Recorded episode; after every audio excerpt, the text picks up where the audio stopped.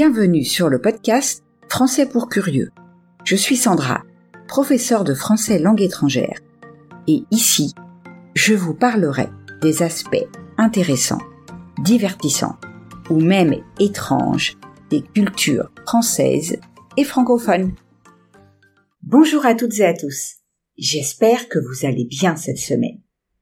Je vais vous parler d'une personne considérée comme un des fondateurs de l'idée d'Europe, Charlemagne. Comme la vie de ce personnage a été très dense, je vous propose de voir aujourd'hui des aspects liés à sa naissance, à sa vie sentimentale, ainsi qu'à sa gestion de l'Empire. Nous parlerons la semaine prochaine de ses aptitudes militaires ainsi que de son approche à la culture. Comme d'habitude, un peu de vocabulaire utile afin de mieux comprendre l'épisode que vous allez écouter. La controverse. C'est une discussion sur une question, une opinion. Officieusement. C'est de façon officieuse, c'est-à-dire qui est d'une source autorisée, sans être officielle ni totalement garantie. La stérilité, c'est l'impossibilité pour un être vivant de se reproduire, quelle qu'en soit la cause. Une fausse couche, c'est un avortement spontané. Le réconfort, c'est ce qui donne de la force, de l'apaisement en cas de besoin. Le concubinage, c'est l'état de deux personnes non mariées qui vivent ensemble maritalement. Ne pas être le fruit du hasard, c'est une expression qui signifie que ce n'est pas un événement fortuit. Méconnu, qui n'est pas reconnu, estimé à sa juste valeur. Battre en retraite, c'est fuir devant l'adversaire, abandonner le champ de bataille. Un olifant, c'est le corps d'ivoire des chevaliers, taillé dans une défense d'éléphant. Morceler, c'est réduire en morceaux. Le gîte, c'est le lieu où l'on trouve à se loger, où l'on peut coucher. Païen se dit des peuples polythéistes et de ceux qui se rapportent à leurs croyances.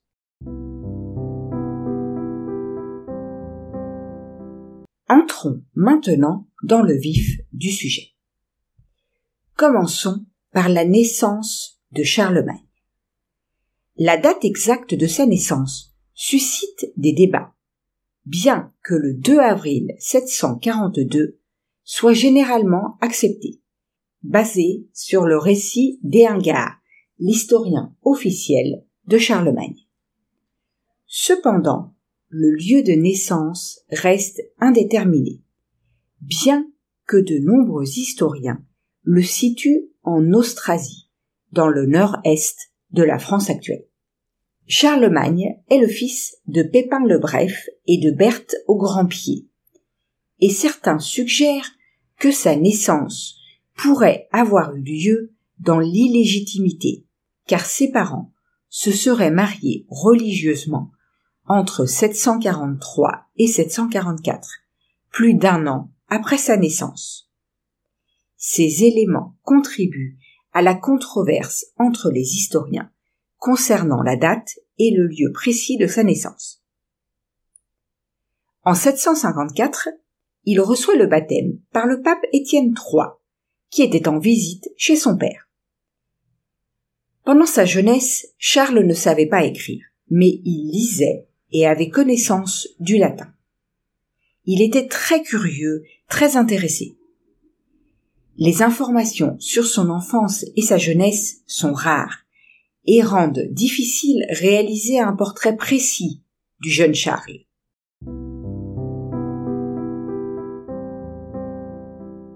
En ce qui concerne sa vie amoureuse, officiellement, Charlemagne a eu six épouses. Officieusement, il a eu de multiples aventures. Physiquement, son biographe le décrit ainsi. D'une large et robuste carrure. Il était d'une taille élevée, sans rien d'excessif d'ailleurs, car il mesurait sept pieds de haut, un mètre quatre-vingt-dix. Il avait le sommet de la tête arrondi, de grands yeux vifs, le nez un peu plus long que la moyenne, de beaux cheveux blancs, la physionomie gaie et ouverte. Charlemagne semble avoir bénéficié d'un physique avantageux et d'une stature impressionnante, particulièrement pour son époque où la taille moyenne de l'homme était d'environ un mètre soixante-sept. En 768, Charlemagne contracte son premier mariage avec Ilmiltrude, fille d'un comte de Bourgogne.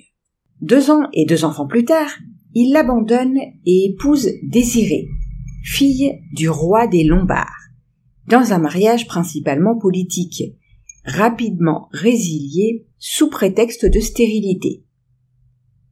À l'âge d'une trentaine d'années, Charlemagne épouse Hildegarde, une jeune fille de 13 ans. Après neuf enfants, elle décède en 783 des suites d'une fausse couche.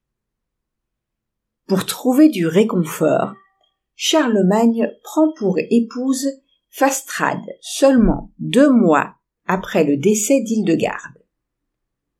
De cette union naissent deux filles. Fastrade décède en 794 et est immédiatement remplacée par Ludegarde, âgée de 18 ans et fille du comte d'Alsace. Elle s'éteint en 800. Et huit ans plus tard, Charlemagne, le séducteur carolingien, entre en concubinage avec Gerswinde, fille du roi des Saxons, et elle lui donne une fille alors qu'il a 66 ans.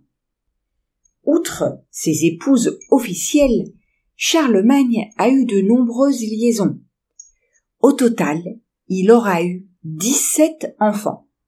Attention, toutes ces unions ne sont pas le fruit du hasard pour Charlemagne.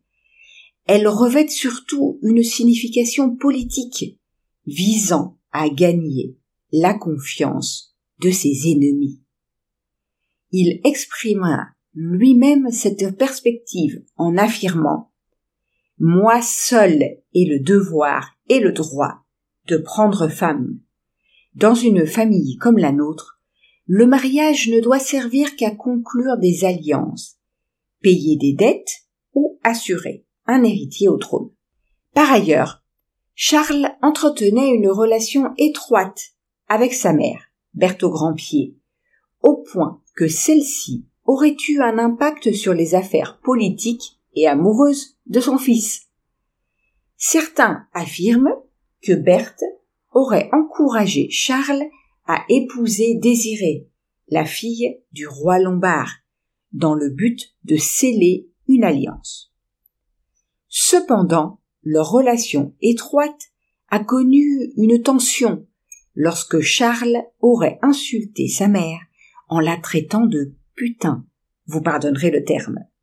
En réponse, Berthe lui aurait lancé Mon fils, n'évoque pas mes infidélités, car cela pourrait te revenir en pleine figure.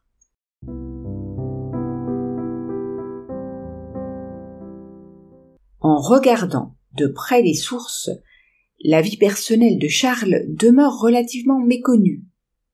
Les seuls compagnons que l'on connaît vraiment sont ses frères d'armes, avec lesquels il part en campagne. L'un des plus célèbres n'est autre que Roland, également connu sous le nom de Roland le Preux. En tant que neveu de Charlemagne, Roland était un chevalier franc, dont le nom a été immortalisé dans la célèbre chanson de Roland. En plus d'être comte, il entretenait également une proximité notable avec son oncle. Lors de la bataille de Roncevaux en 778, où il trouve la mort, Roland et ses soldats se retrouvent piégés entre deux montagnes, alors que l'armée de Charles bat en retraite. À ce moment critique, Roland tire son épée Durandal et engage le combat. Conscient de leur infériorité numérique, il sonne son olifant pour appeler à l'aide son ami et oncle Charles. Malheureusement, ce dernier arrive trop tard. En découvrant la dépouille de son neveu, Charles serre fermement le corps dans ses bras et aurait prononcé ces mots. Il n'y aura jamais de jour que je ne souffrirai en pensant à toi.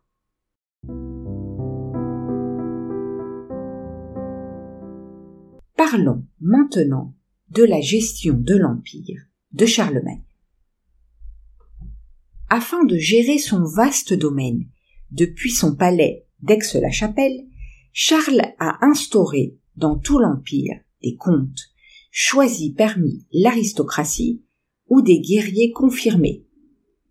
À la tête de régions homogènes, ils sont responsables de l'administration de leur territoire au nom du Rex, du roi, que ce soit pour maintenir l'ordre, rendre la justice ou collecter les impôts. Cependant, en raison de distances importantes, les comtes prennent rapidement des libertés excessives.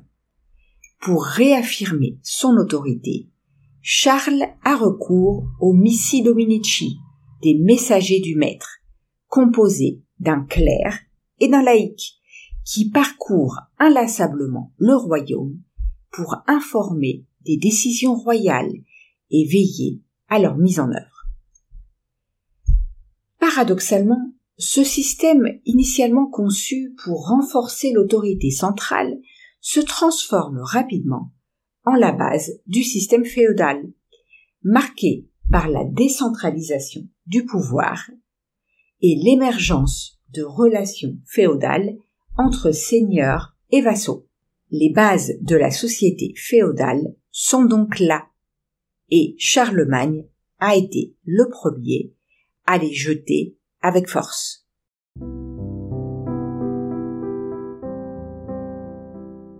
Et voilà, nous arrivons au terme de l'épisode d'aujourd'hui. J'espère que vous avez aimé ce que vous avez entendu. Si c'est le cas, je vous invite à laisser un message sur votre plateforme d'écoute préférée et à partager l'épisode autour de vous.